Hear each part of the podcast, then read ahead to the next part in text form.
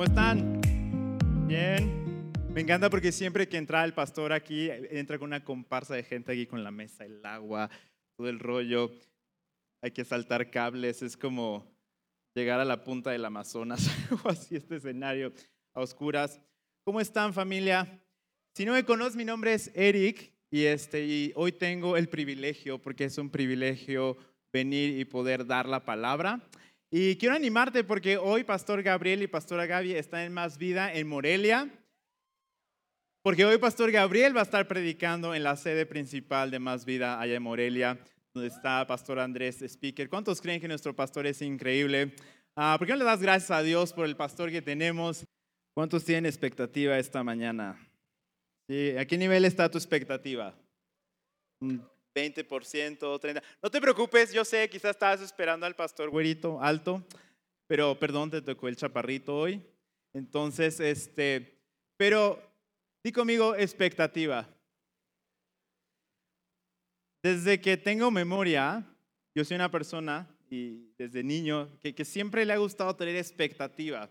Entonces Navidad lo esperaba con expectativa, todas las veces mi cumpleaños lo esperaba con expectativa, el cumpleaños de mi hermana lo esperaba con expectativa. Estaba yo siempre expectante de qué iba a pasar, qué iba a suceder. Pero así como, como yo era expectante y tenía expectativa de que las cosas pasaran, muchas veces mis expectativas pues no, no se cumplían, no, no estaba tan padre el regalo de Navidad, te daban calzones en vez del Buzz Lightyear que querías, este, o cualquier cosa así. Pero además, conforme fui creciendo, no nada más se trataba de las expectativas que yo tenía, sino también de las expectativas que yo no cubría. Entonces yo sé que estoy en familia, estoy en familia, ¿cierto? Y voy a contarles una historia. Cuando yo nací aquí, yo nací en, Puebla y mis papás ven en esta iglesia y estuve aquí hasta como los cinco años y de ahí nos mudamos al puerto de Veracruz. Entonces muchísima gente, pues conocí a mis papás, me vieron aquí nacer, me vieron bebé, me vieron chiquito, etcétera, y estaban en contacto con mi familia, mi abuelita siempre ha venido acá, entonces como que había contacto con algunas personas, algunas familias, yo les llamo con algunas abuelitas de la iglesia, y este, y me acuerdo que después, a los 18 años, decidí venirme a la ciudad de Puebla para estudiar la universidad, y los que no conocen a mi papá, mi papá mide más o menos como 1,90, algo así de alto. Hoy también de ancho, pero de alto en ese entonces. Pero este, no es cierto. Estoy aprovechando porque no voy a escuchar esto. Pero este, mide como 1,90 fácil mi papá, pero mi mamá mide como 1,50, si bien nos va. Y este, y pues resulta que había muchos de estos abuelitos de la iglesia que pues yo regresé aquí a la iglesia, empecé a venir y entonces todos eran como, ay, ahí está Eric. A mi papá le decían Rocky, no sé la historia, alguien me tiene que contar, pero le decían Rocky y su hijo Roquito y ya regresó y ay, qué padre, qué padre, cómo han crecido, no sé qué, la, la, la. Y yo me acuerdo como dos, tres personas que en algún momento me dijeron así de, ay, qué padre, ay, pero no creciste tanto como tu papá. Y yo, no me digas, señora. y y me acuerdo de una señora que me dijo, ay, mijito, pues qué bueno que ya estás aquí. Qué lástima que no eres como tu papá de alto. Esperábamos que fueras así de alto. Yo así de, híjole, perdóneme. O sea, es así como de, ¿qué hago para que me perdone por no crecer con él, como él? Y, y es como de, pero ya vieron a mi mamá, si ubican que pues queda en medio. Entonces les di empate, fue así como de, ok, ni como mi papá ni como mi mamá. Pero es bien chistoso cómo nosotros a veces ponemos expectativas en gente. ¿Cuántos están de acuerdo que yo no podía decidir si crecía con mi papá o no?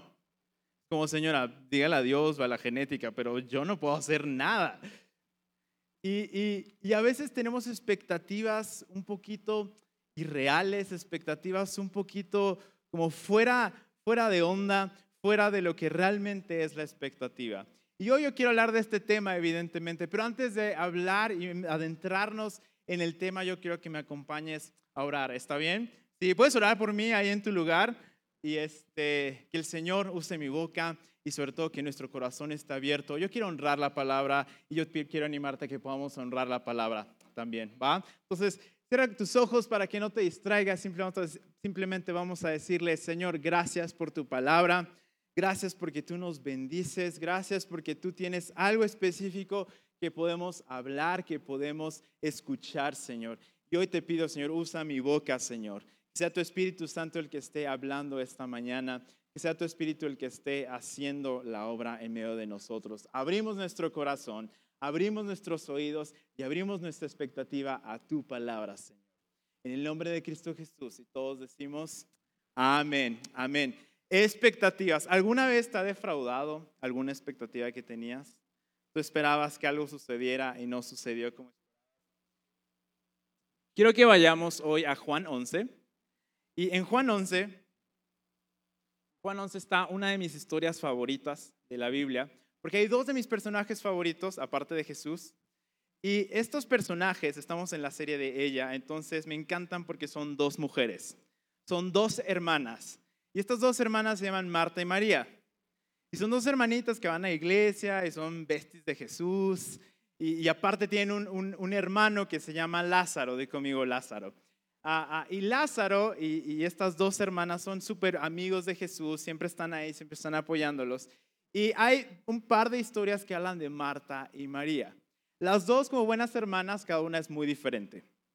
Este, cada una es muy diferente. María es muchísimo más como emocional y muchísimo más eh, eh, intelectual y ella quiere escuchar y quiere, quiere escuchar la palabra de Dios, quiere estar sentada junto a Jesús. Y por el otro lado tenemos a Marta, que honestamente se parece más a mí. Marta es muchísimo más de actuar, de hacer cosas, de tenemos que limpiar, tenemos que hacer las cosas, porque si las cosas no, no se hacen, entonces no van a salir bien. Entonces tenemos estas dos hermanas. Y Lázaro, no sé cómo era Lázaro, no lo describe tanto, pero sabemos que Lázaro era de sus mejores amigos. Y entonces sucede aquí, para darles contexto, que Jesús está, ya saben, haciendo lo que Jesús hacía, haciendo milagros, predicando la palabra, haciendo su chamba. Y, este, y en eso llegan y le dicen, oye, ¿qué crees? Tu amigo está enfermo, está muy, muy enfermo. Y, y necesitamos ir a verlo. Y Jesús le dice, hey, no se preocupen, esta enfermedad no va a acabar en muerte. Calmados porque no se va a morir. Y entonces todos, bueno, ok, está bien. ¿Qué creen que pasó? Que se murió. Entonces, ¿les ha pasado que van a orar por una persona y se muere? Es como de, ay, es horrible eso. Pero es como, pero él dice, esta enfermedad no va a acabar en muerte porque Dios va a revelar su gloria. Y entonces ahí es donde nos centramos. Y entonces se muere Lázaro y entonces pues va Jesús, va hacia, hacia donde están velando el cuerpo y, llega. Y entonces dice Juan 11, 17, a su llegada Jesús se encontró con que Lázaro llevaba ya cuatro días en el sepulcro. Cuatro días. No acaba de morir en la mañana, llevaba cuatro días. O sea, el cuerpo ya a los cuatro días de, haber muerto ya empieza a descomponerse, seguramente ya olía mal. Entonces ya, evidentemente Lázaro está muerto. Entonces dice, Betania estaba cerca de Jerusalén como a tres kilómetros de distancia, ni siquiera estaba tan lejos. Y muchos judíos habían ido a casa de Marta y de María a darles el pésame por la muerte de su hermano. Cuando María supo que Jesús llegaba, fue a su encuentro, pero María se quedó en la casa. Entonces ahí va Marta. Marta es la, la, hermana como que más, más intensa, ¿no? Y entonces le dice, Señor, le dijo Marta a Jesús, si hubieras estado aquí, mi hermano no se habría muerto. Pero yo sé que a una hora Dios te dará todo lo que lo que le pidas. Entonces Jesús le dice, tu hermano resucitará. Marta le dice, yo sé que resucitará en la resurrección al final de los tiempos. Porque pues Marta lee la palabra, entonces ella cree que, que su hermano va a resucitar, ¿no? Entonces Jesús le dijo, yo soy la resurrección y la vida, el que cree en mí vivirá aunque muera y todo el que vive y cree en mí no morirá jamás.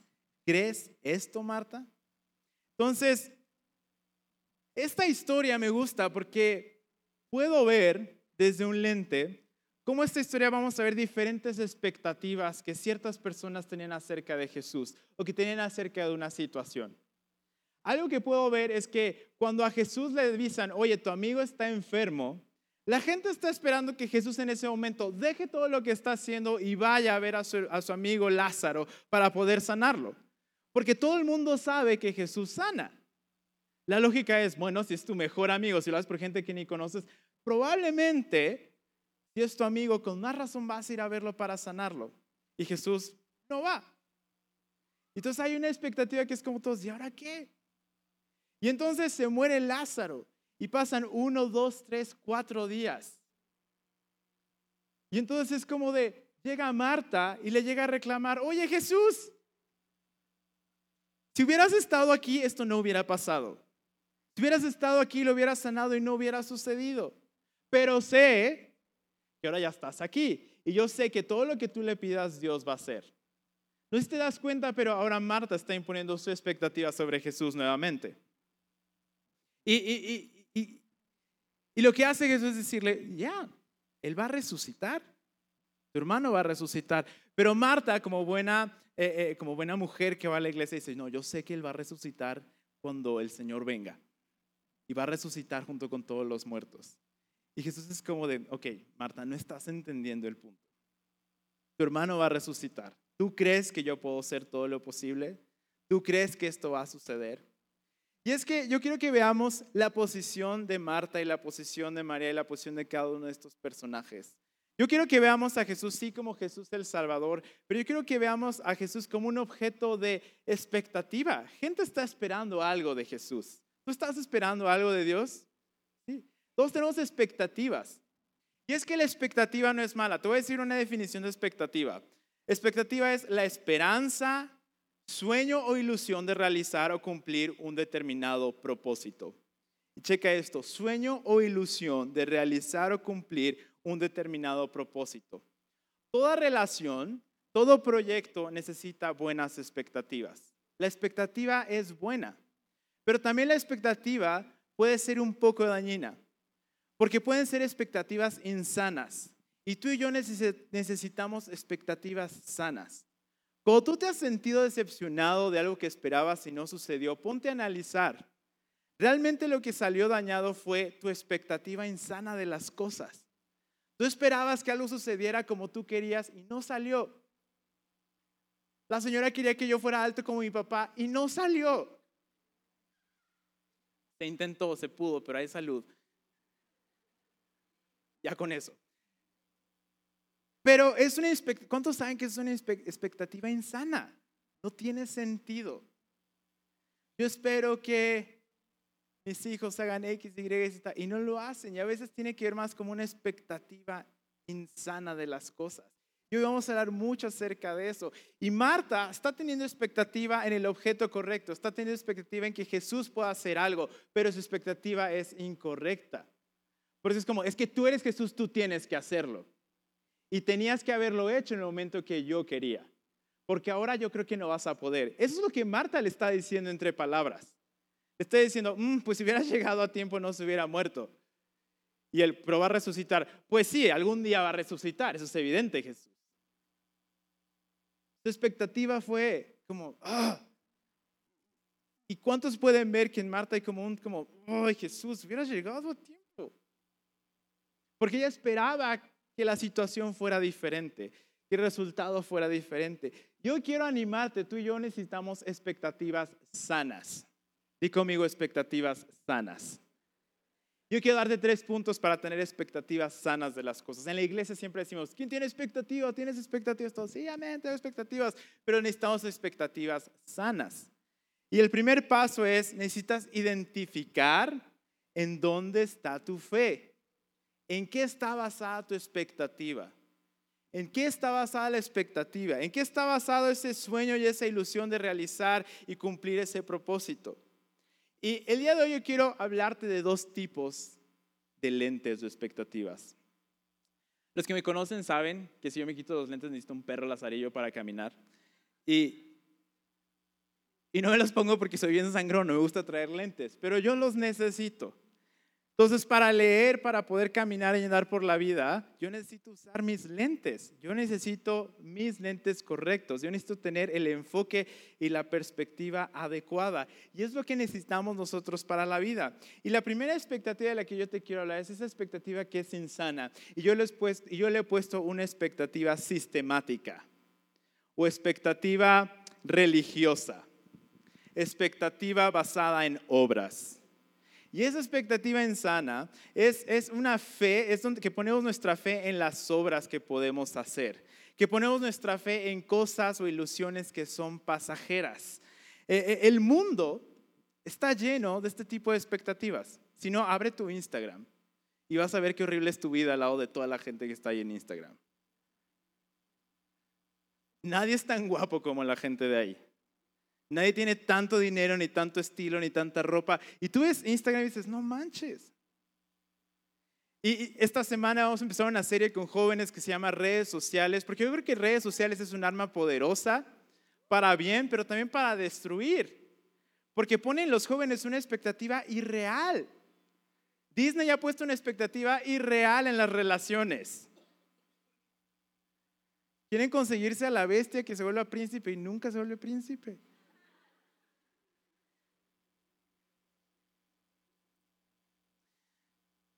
Expectativas irreales. El mundo está listo de llenarte de expectativas irreales.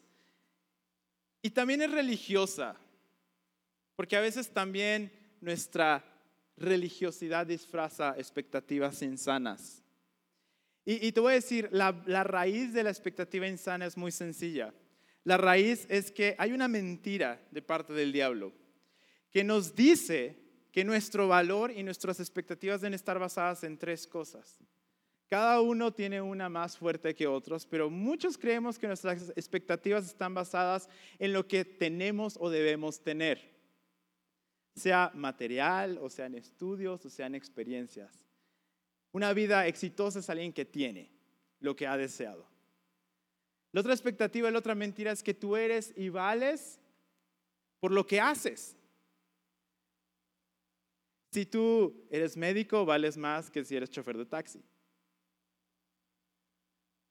Si tú le das comida a los pobres, vales más que el que hace dinero en una empresa.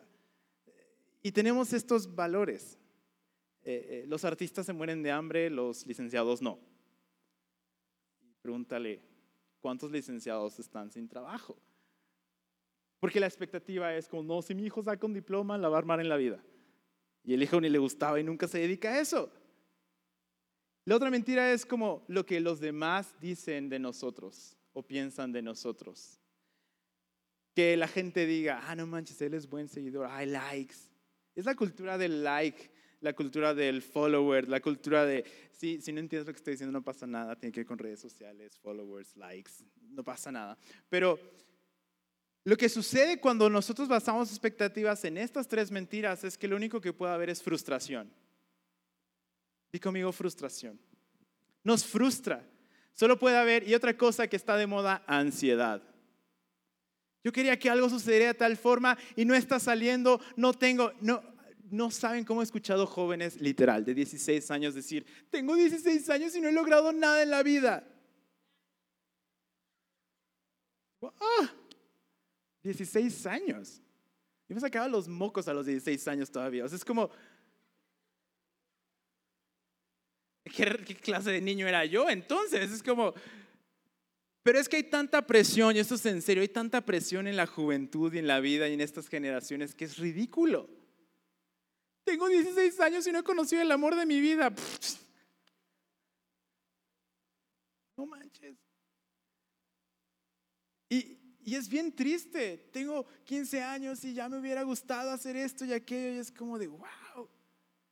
Un chavo me dijo, si es que tengo tenía 17 años y me decía, es que he, hecho tanto y todos mis amigos han viajado a todos lados y yo no he salido del país. Y yo, vato, yo salí del país hasta los 22 años, por gracia de Dios. O sea, yo no sé qué estás pensando.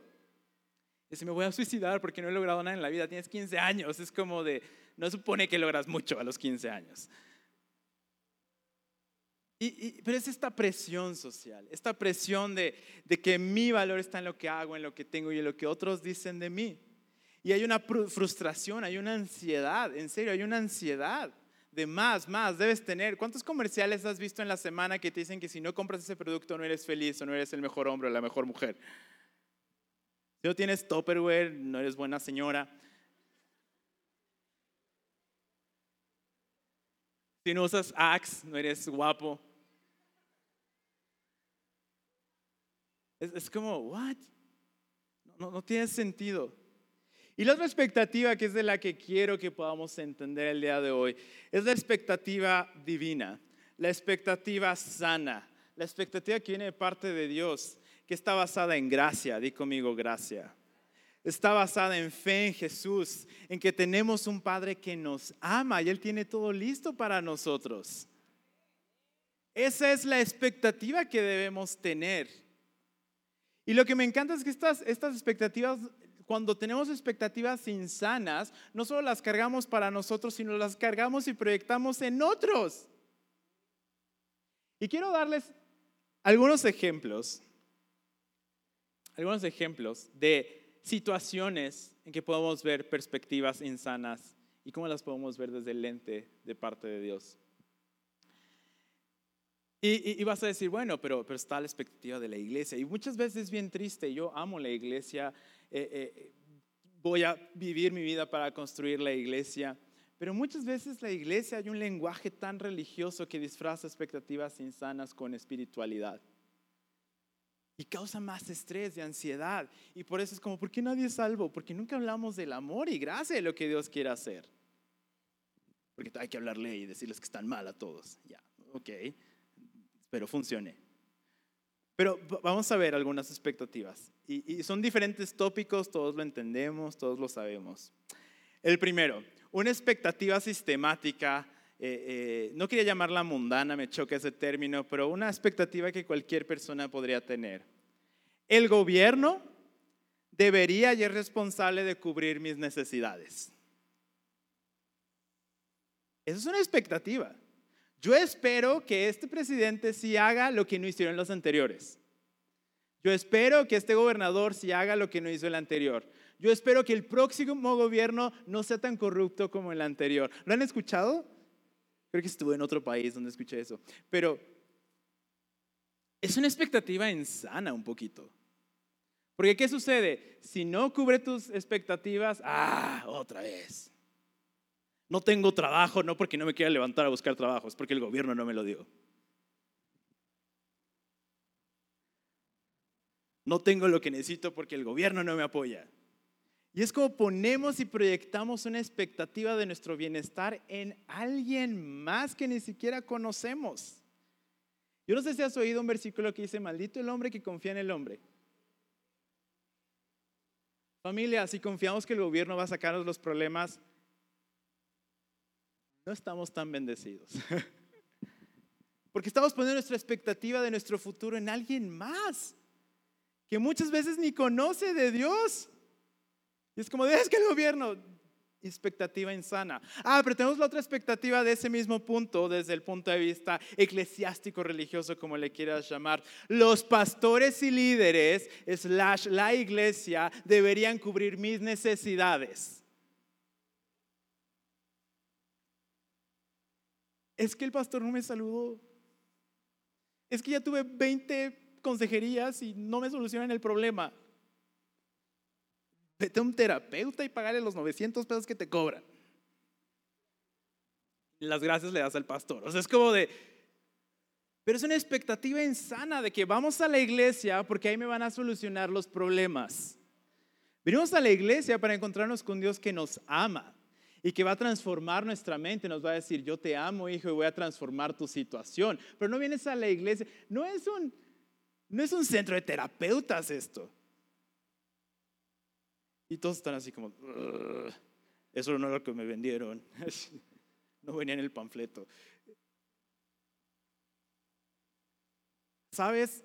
La iglesia es una comunidad. Llamo el nombre de nuestra iglesia que es comunidad. Y la comunidad es donde todos somos parte de una familia. Pastores, líderes, colaboradores, la gente que nada más viene, todos somos parte de una familia.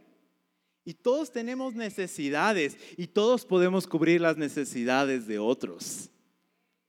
Te digo algo, mi Dios y tu Dios es el mismo. El Espíritu que está en mí y está en ti y está en Pastor Gabriel es el mismo. Tu oración, la suya y la del grupo de intercesión, te digo algo, es igual de poderosa. Porque es el mismo Dios. Pues tú estás esperando que el santo pastor baje y nos toque con su manto para tener una revelación. Estamos perdidos. No dije la otra palabra que se me ocurrió porque estamos en la iglesia. Estamos perdidos por expectativas insanas y religiosas. Es que yo no soy digno. Pastor, yo no soy digno. Usted ore por mi necesidad porque usted Dios sí lo escucha. No has entendido el punto que tienes un Dios y un Padre que te ama y está esperando que con tu corazón digas, Señor, yo no soy digno, pero tú puedes hacerlo. Y sabes que va a ser más honesto de tu parte. Voy a, ser honesto. ¿Cuántos? Eh, ¿Les puedo confesar algo? No le digan a nadie. Es hay gente que es tan insistente en, ore por mí, ore por mí, ore por mí, que voy a orar por ti. ¿Y cuál es tu situación? No, es que no sé quién es aquí tú. Ok, pues Señor. Y, y oras en fe y con todo el corazón, pero a veces es como de, yo ni sé ni de qué estoy orando. Porque yo no sé el problema, yo no sé la profundidad. Y luego al final es como de, ay, no sentí calientito, no sé si Dios hizo algo. Pues es que yo ni sé tu problema. O sea, es así de... Ha pasado, y perdón. Perdón si no sentiste calientito cuando te toqué. Tengo manos frías desde niño. Pero el punto es que... Pero una expectativa sana nos dice, Dios conoce mis necesidades físicas, emocionales, espirituales. Él ya ha provisto todo lo necesario. El Dios que está en, el pastor está en mí. El Dios que estuvo en Abraham y en Jacob está en mí. Y Dios es poderoso para cubrir mis necesidades. No tengo que confiar en el gobierno. Ni tengo que esperar que el pastor venga a visitarme a mi casa. El Señor está en mi casa, está en mi caminar está delante de mí, atrás de mí, al lado de mí, está en todos lados. Esa es la expectativa. Y en la mañana, el domingo, en vez de, ay, a ver si el pastor ahora sí predica chido. Di, Señor, yo sé que tú vas a decirme algo específico esta mañana. Tú vas a alimentarme, tú vas a nutrirme. Y Señor, yo veo con la expectativa en la alabanza de venir y, uff, cantar increíble. No nada más de, a ver si hoy canta Isquel porque canta, canta padrísimo. Uy, hoy no me gustó la alabanza. ¿Estamos en la misma página? Yes. Otra más. Esta me gusta. El mundo nos dice, y, la expectativa sistemática es que todos deberían aceptar y cobijar las preferencias sexuales, no importa el nombre o el título. Y deberíamos promoverlas. Y deberíamos decirlos. no voy a meter mucho en el tema, pero es como de yo a veces me pregunto, ¿qué quieres que aceptemos todas y las promovamos? No es ni siquiera posible decir todas. Porque hay heterosexuales, gays, lesbianas, pero nada más eso, también hay bisexuales, transexuales, transgéneros, ambisexuales. Hay transvestis, pansexuales, transgéneros, asexuales, queer, no binarios. Y puedo continuar. O sea, ya es una expectativa insana si quiero aprenderte los nombres. Y agrégale feminismo y machismo. De, ¿cuándo? Y me encanta porque habla de libertad, pero lo único que hace es tener más cajas para etiquetar a las personas. Ah, ¿no te gusta esta? Ah, bueno, te ponemos otra.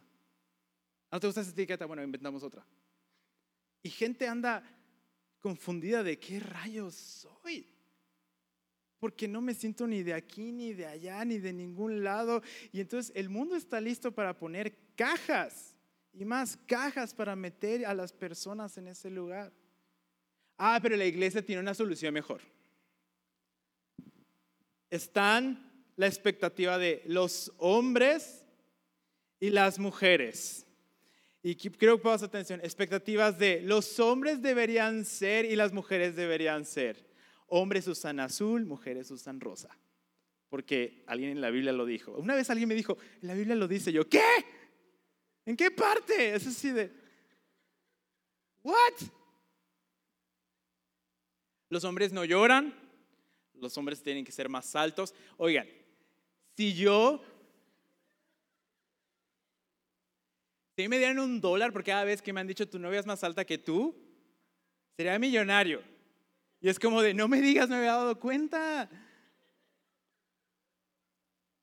Y es como y me volteé y siempre les digo, por eso me gustó, porque es más alta que yo, papá.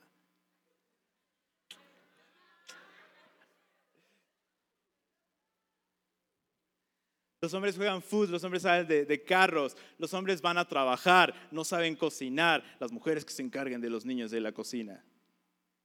Las mujeres usan rosa, las mujeres usan tacones, las mujeres son más emocionales, las mujeres quieren ir al ballet, no saben de autos, las mujeres tienen que administrar, las mujeres tienen que cocinar, las mujeres tienen que lavar, las mujeres tienen que quedar en su casa.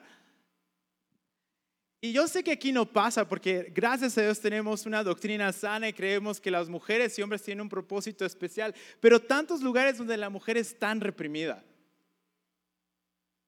y donde el hombre es tan encasillado a otra caja que no tiene opción a dónde ir. Y yo me pregunto entonces, ¿por qué después el chavito dice, entonces, ¿qué soy? Porque aparentemente en la caja de ser hombre no quepo. Porque a mí me gusta el ballet, no manches, vi Billy Elliot, yo quiero ser como él. Pero, pero, pero aparentemente eso no está en la lista de ser hombre. O la niña que dice, no manches, me encanta el fútbol. Y yo quiero, yo quiero jugar y, yo quiero irme a la liga femenil de fútbol y ganar. Pero eso no está en la lista de las mujeres. Entonces, ¿qué soy? ¿Estás siguiendo? Expectativas. Tristemente, en el mundo y en la iglesia hemos promovido las expectativas insanas de lo que es un hombre y una mujer y no lo que realmente es un hombre y una mujer no los valores que Dios puso en el hombre y en la mujer. Yo no veo ningún lado que diga, los hombres deben usar bigote y traer pantalones. Las mujeres deben usar tacones y el hombre debe ser 10 centímetros más alto que su mujer. No veo ningún lado en la Biblia. Si lo encuentras, pásamelo. Los hombres deben ser no sensibles. Ningún lado. Lo que sí habla la Biblia es que los hombres son proveedores. Pero no solo proveedores de las cosas materiales, sino son proveedores de la parte espiritual, de la protección de parte de Dios, de dar la vida por su familia. Y las mujeres son esta ayuda idónea, pero no la chacha. Hijos, tu mamá no es la chacha.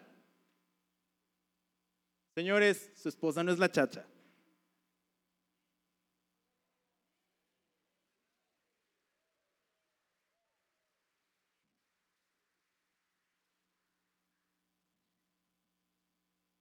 Es como las mujeres vienen, la, semana pasada yo estaba nervioso porque Pastor Gabriel dio uno de los mensajes para mí más bonitos que he escuchado de parte de él. Habló acerca de Dios como madre, que nutre, que trae compasión, que te trae en el vientre. Es como increíble. Yo no he conocido una mamá que no diera todo por sus hijos. Yo no conozco una mujer que no es aguerrida. Que las mujeres no deben ser aguerridas. ¡Ja! Vayan a la, Río Salado, mi casa, están varias.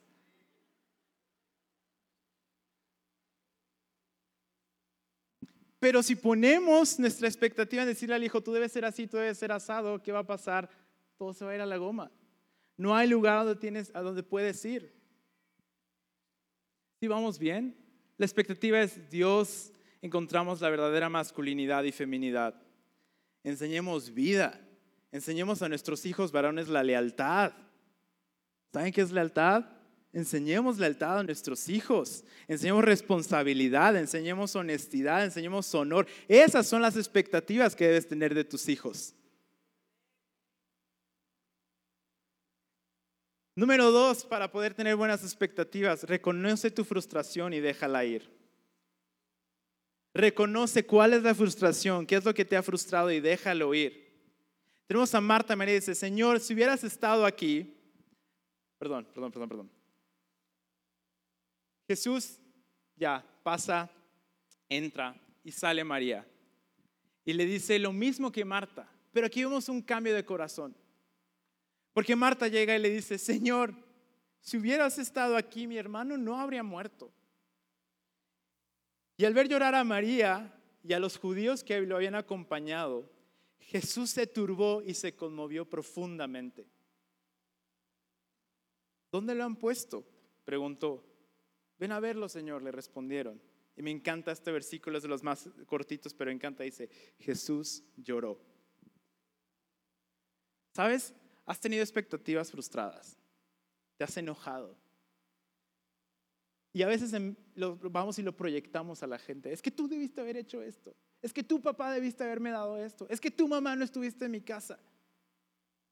Es que la iglesia, el pastor, el no. Ah, ah. Y nunca volteamos a ver a Dios. A ver a Jesús y decirle, señores, que esto no salió como esperaba. Porque me encanta, porque aunque Jesús ya sabía lo que tenía que hacer y Jesús sabía lo que iba a hacer, Jesús tiene una compasión y tiene, tiene una, una, una conexión con María de conocer sus sentimientos y decirle, claro que duele.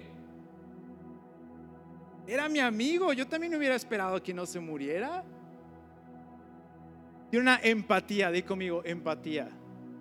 Dios es empático contigo, pero solo cuando vas y le dices, Señor, esto es lo que siento dejar la frustración y dejar la expectativa, decirle, Señor, esta ha sido mi expectativa todo el tiempo, te la entrego. La neta, sí quiero que esto pase. O sí quiero, pero prefiero que tú me sorprendas, Señor. Y Dios no se va a enojar. Dios no va a decir, ah, oh, estás mal, tache. Va a decir como, hey, te entiendo. Entiendo tu corazón como humano, entiendo las expectativas que tienes, pero te prometo, hijo, que yo tengo algo mejor para ti. Tengo algo mucho mejor para ti. Necesitamos aprender a disfrutar lo que tenemos en vez de estar sufriendo por lo que no hemos alcanzado. Esposo, esposa, aprende a conocer a tu marido y a tu mujer, la que tienes ahorita. Probablemente te sorprenda en vez de estar soñando con la que podría ser. Hijo, estos son tus papás. No van a cambiar. Aprende a amarlos y a conocerlos como son. Ora y dice, Señor, yo sé que tú puedes transformar sus vidas. Yo sé que tú puedes quitar su amargura. Yo sé que tú puedes. Está bien, pero es una expectativa correcta. Dicen, yo espero que haga esto y esto y esto y esto. ¿Por qué no aprendemos a conocernos unos a otros? ¿Por qué no aprendemos a que quizá Jesús y Dios nos quiere sorprender? Y eso está mejor. ¿Por qué no le decimos, Dios, tú haz lo que tú quieras? En vez de estarle diciendo cada vez que oras, ¿cómo quieres que pasen las cosas? Señor, yo quiero que pase esto y esto y esto y esto y esto y esto y esto y esto y así, así, y asado. Y gracias, amén. Ok. Y Dios es como de, tengo tantas cosas para ti que no tienes ni idea. Y esto que me estás pidiendo es una basura a comparación de lo que tengo para ti. Pero estás tan necio con tu expectativa de Disneyland que no estás listo para lo que te quiero dar. ¿Estás conmigo? Y, eso nos pasa a todos. No, no, no solo te estoy aventando la piedra, a mí me pasa también. El punto número tres que me encanta, sigue Jesús. Y con eso vamos a terminar, porque tenemos que terminar. Jesús. Jesús ya llenó la expectativa. Después de esto tenemos a Marta que le reclama y le dice, yo esperaba que hicieras esto y no lo hiciste. Y ahora no sé si va a pasar. Y tenemos a María que llega con el corazón de decir, Señor, esperaba que pasara esto y no pasó. Y, Jesús tiene empatía y le dice, ah, y llora y le duele realmente. ¿Sabes que a Dios le duele cuando te duelen cosas? Él no es un Dios frío que es como, ah, pues, la vida, aguántate. Él, él se empatiza contigo. Y Jesús lo que sucede es que dice, miren, entonces cuando llora la gente dice, no manchen, si lo quería. Miren cuánto lo quería. Pero algunos de ellos comentaban, este que le abrió los ojos al ciego, ¿no podría haber impedido que Lázaro muriera? Otra vez expectativas. ¿Por qué no lo hizo cuando queríamos? Conmovido una vez más, Jesús se acerca al sepulcro. Era una cueva cuya entrada estaba tapada con una piedra. Me encanta las metáforas que es la Biblia. Dice, quiten la piedra, ordenó Jesús. Marta, la hermana del difunto, objetó, Señor, ¿ya va a doler mal? Pues lleva cuatro días ahí. Y Jesús así, a ver, Marta, ¿no te dije que si crees verás la gloria de Dios? Le contestó Jesús. Entonces quitaron la piedra. Jesús alzando la vista dijo, Padre, te doy gracias porque me has escuchado. Yo sabía que siempre me escuchas, pero lo dije por la gente que está aquí presente A ver si entienden, dice la hermana. A ver si la cachan. Para que crean que tú me enviaste. Dicho esto, gritó con todas sus fuerzas, Lázaro, sal fuera. El muerto salió con vendas en las manos. Imagínate eso, es como, ah, that's the Walking Dead, peor. Entonces, en los pies y el rostro cubierto con un sudario, quítenle las vendas y dejen que se vaya, les dijo. Y todo lo demás que pasó. ¿Sabes? Lázaro significa Yahvé ayuda. Jehová ayuda, el ayudado por Dios. Y me encanta porque la piedra para mí es que muchas veces las expectativas insanas son como una piedra que nos tienen ahí adentro de una tumba, pudriendo el deseo de Dios para tu vida. Porque son tantas expectativas que debería ser así, así, así, así, así, casarme a los 20 y tener hijos a los 22 y ser millonario a los 30 y debería ser así, la iglesia debería ser así, el pastor debería ser así, y todos en el púlpito deberían, ah, todos traen pantalones sin roturas. Está bien, yo soy el único que tiene los pantalones rotos, pero la iglesia todos deberían vestirse de corbata y vestirse, y son tantas expectativas, perdón, ridículas. O todos los pastores deberían ser cool y traer pantalones rotos, también es ridículo. Que nos mantiene encerrados y, peor cuando las ponemos en otros. Es una piedra. Mamás, papás, no sean un lastre para sus hijos. No sean un peso de deberías, deberías, deberías, deberías, deberías, deberías. Es como, hijo, te voy a corregir, pero yo creo que tú estás llamado a ser un hombre de, de justicia, un hombre de honor, una mujer de oración. Empieza a hablar lo que Dios habla de ellos. Dice, el ayudado por Dios, sal fuera. Los que hemos sido resucitados tenemos que ir y salir de la tumba ya. Ir y tener expectativas muchísimo más sanas. Porque lo que está diciendo es, deja de estar metido en la tumba de tus expectativas ridículas y sal a la vida. Del trabajo perfecto, la esposa perfecta, el marido perfecto, los hijos perfectos. ¡ah! Sal a la vida. ¿Ya viste el cielo esta mañana? ¿Ya viste las montañas? ¿Ya viste el popo? No nos ha matado, gracias a Dios, pero ahí está.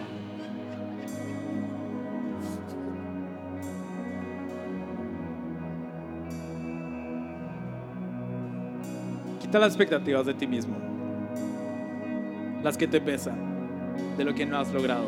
Te digo algo, Jesús no llegó no, nunca a las expectativas de nadie. Todos esperaban que llegara y matara a los romanos y él se pusiera como rey. Todos esperaban que llegara al momento que ellos querían. Todos esperaban que hiciera las cosas. Cuando lo crucificaron, sus discípulos dijeron, ah, pues no era. Y se echaron para atrás. Jesús no llenó expectativas. Cuando iba a su pueblo, nadie lo respetaba, nadie lo honraba. Un, un capítulo anterior a esto que acabo de leer dice que los judíos lo rechazan. Su gente lo rechaza. Él nunca llenó expectativas. Entonces, si Él no llenó expectativas y aún así mantuvo el paso a hacer lo que Él estaba llamado a hacer, yo te quiero decir, ¿qué te está deteniendo para hacer lo que Dios te ha llamado a hacer? Les digo, yo soy la persona que le encanta llenar expectativas. Pero hasta que yo no entiendo y no comprendo que Dios no me ha llamado a llenar las expectativas de personas, es que yo no puedo hacer la voluntad de Dios en mi vida. Yo no podía venir esta mañana como, ojalá les guste a todos. Y ojalá cuando baje todos me digan, Eric, estuvo increíble, no manches, la presencia de Dios estaba ahí, sentí calentito. No puedo. Porque sería una expectativa basada en mis obras, en lo que yo puedo hacer. Y no puedo hacer mucho. Lo único que puedo hacer es como Dios, úsame. Dios, no le agrado a la mitad, pues no pasa nada. si, si mi mamá no está de acuerdo, no pasa nada. Si mis hijos no están de acuerdo, no pasa nada. Si Dios me dijo, lo tengo que hacer. Si a mi jefe no le gusta, lo siento. Si a mis amigos no les gusta, lo siento. No vine a agradarte a ti, vine a agradar al Señor.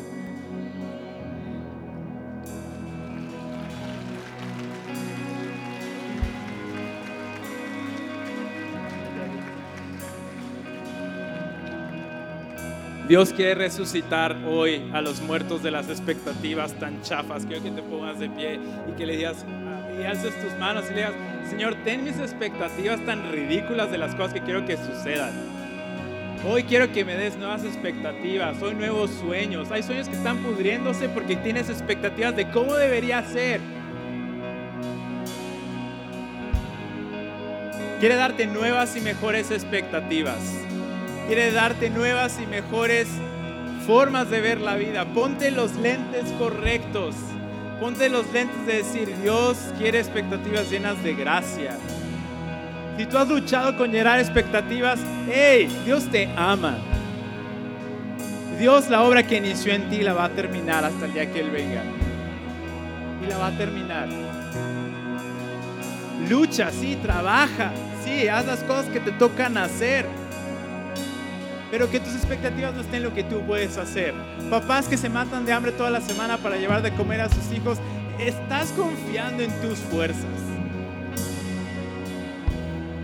Si tú no te cuidas, ¿cómo puedes cuidar a alguien más? Si no ves por lo que Dios te ha dado, ¿cómo puedes dar a otros? Haz tus manos, dile Señor, gracias por las expectativas sanas que me has dado. Gracias Señor porque tú tienes sueños. Gracias porque tú tienes un, plan perfecto Señor. Y lo que tú has dicho Señor lo vas a cumplir Señor. Ahora y para siempre Señor. Señor, dejamos a un lado nuestras expectativas insanas de cómo queremos que sean las cosas Señor. Y queremos dejarnos sorprender Señor. Dile Señor, quiero sorprenderme de lo que quieres hacer. Quiero sorprenderme. Quiero sorprenderme de, del marido que me diste, de la mujer que me diste, de los hijos que me diste, sorprenderme de la iglesia que me diste, del ministerio que me diste. Quiero sorprenderme, Señor. Quiero sorprenderme de quién me has llamado a ser, Señor. Pero hazlo tú. Si deseas ayudar a que este contenido llegue a más personas, puedes hacer un donativo con tarjeta en nuestro portal en línea www.comunidadcristiana.com.mx y gracias por escucharnos.